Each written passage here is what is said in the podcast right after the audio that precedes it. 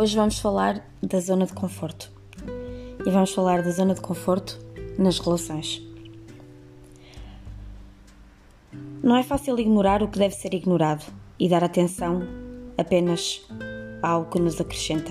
Nós temos uma tendência inexplicável a focar no que é menos bom, como se o que não dá certo acabasse por apagar tudo o que foi bom na nossa vida em comum com alguém.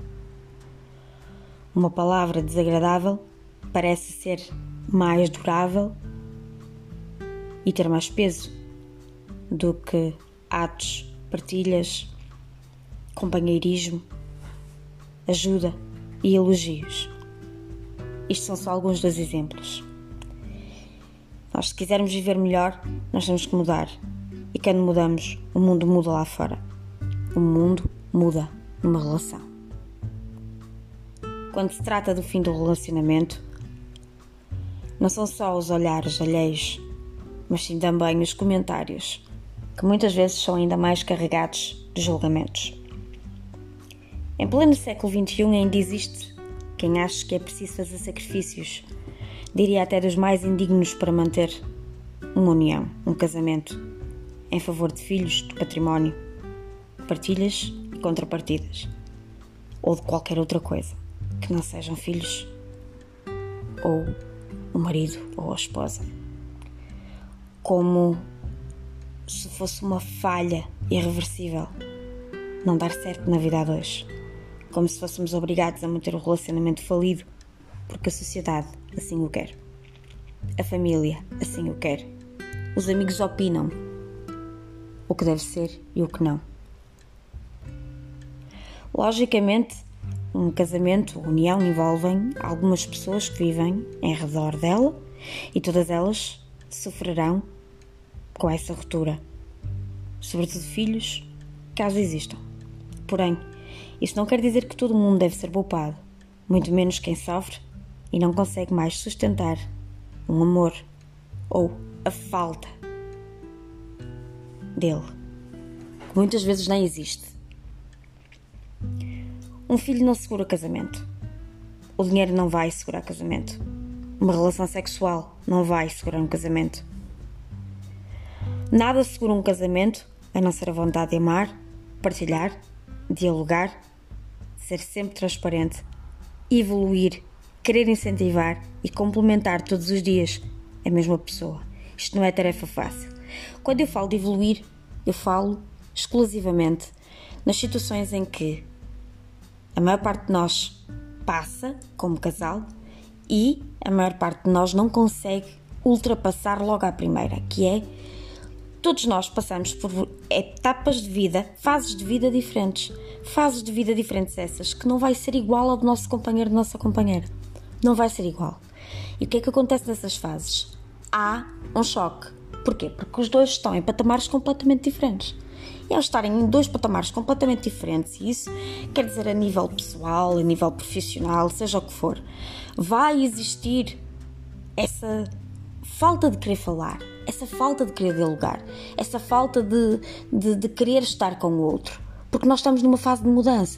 Muitas vezes, quando essa fase de mudança ocorre, e nós não queremos até fazê-la, nós somos forçados a fazê-la porque o nosso eu pede para o fazer.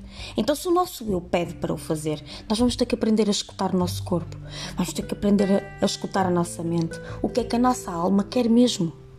Porque não vale a pena. Não vale a pena fugir. A situação dentro da relação precisa de ser resolvida. Há sempre aquelas pessoas que dizem: Mas caramba, estou sempre a bater na mesma tecla. Mas você não, não carregar sempre na mesma tecla.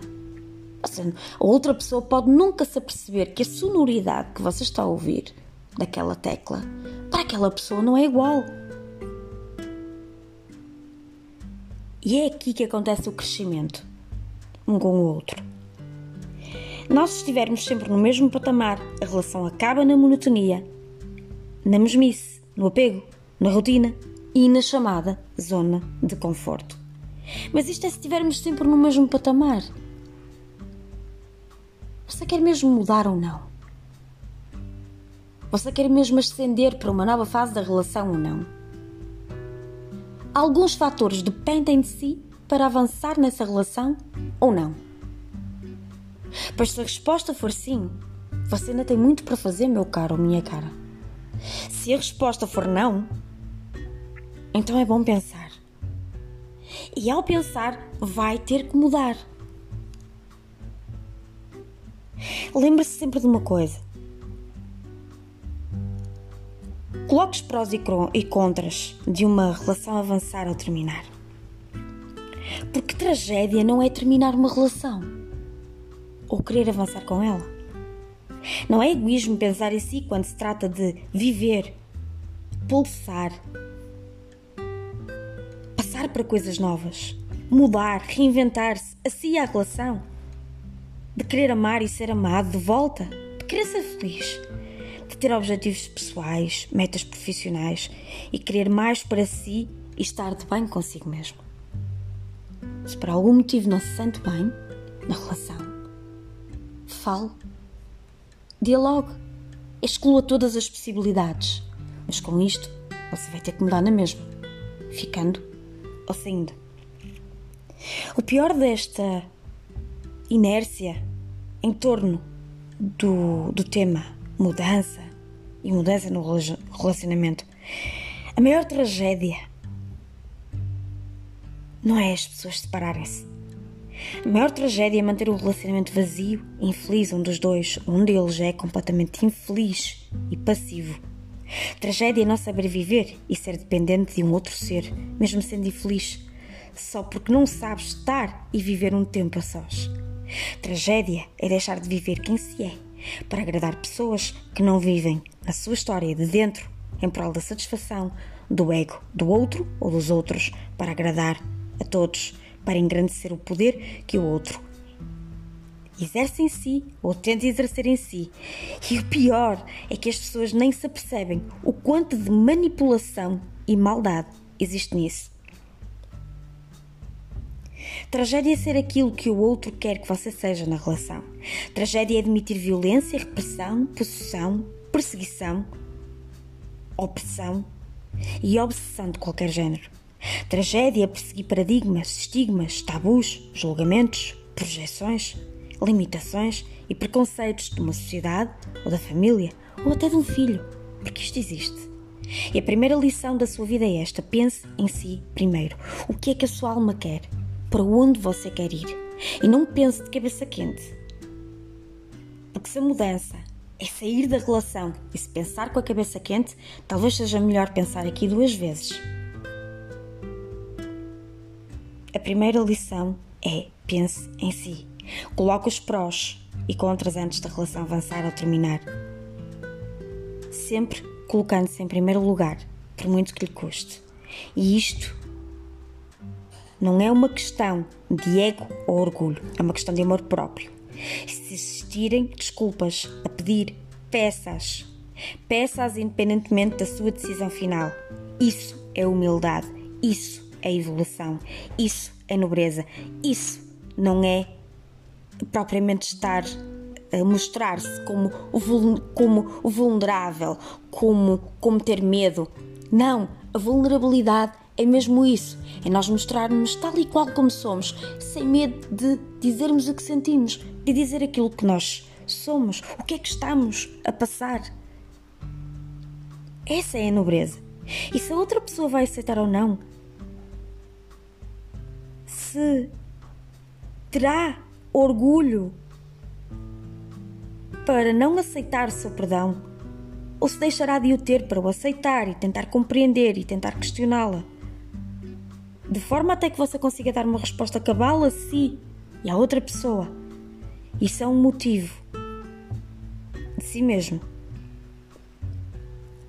E, sinceramente, você já está a fazer a sua parte ao reconhecer no que erra, ao ter consciência. No final da sua decisão, o sentimento deve ser de paz e liberdade dentro de si, seja qual for a decisão. Ignore todo o resto, ignore todos, tira um tempo para si e siga. Estamos numa era planetária de ser feliz por dentro e não de vestir uma felicidade exterior. Não faça dos bastidores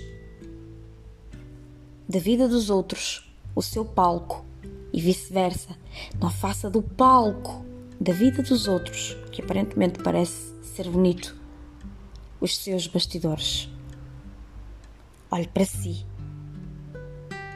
Tenha confiança. Vá ser feliz de uma vez por todas e avance para a mudança. A mudança não traz apego. A mudança traz realidade, traz consciência, traz expansão. Ela pode custar no início. Nunca ninguém disse que ia ser fácil, mas apenas lhe digo que, seja qual for a mudança que tenha que fazer, e depois de pensar muito bem, vai sempre valer a pena. Um beijo no seu coração, um abraço e encontramos-nos aqui para um outro podcast acerca de zona de conforto. Até já!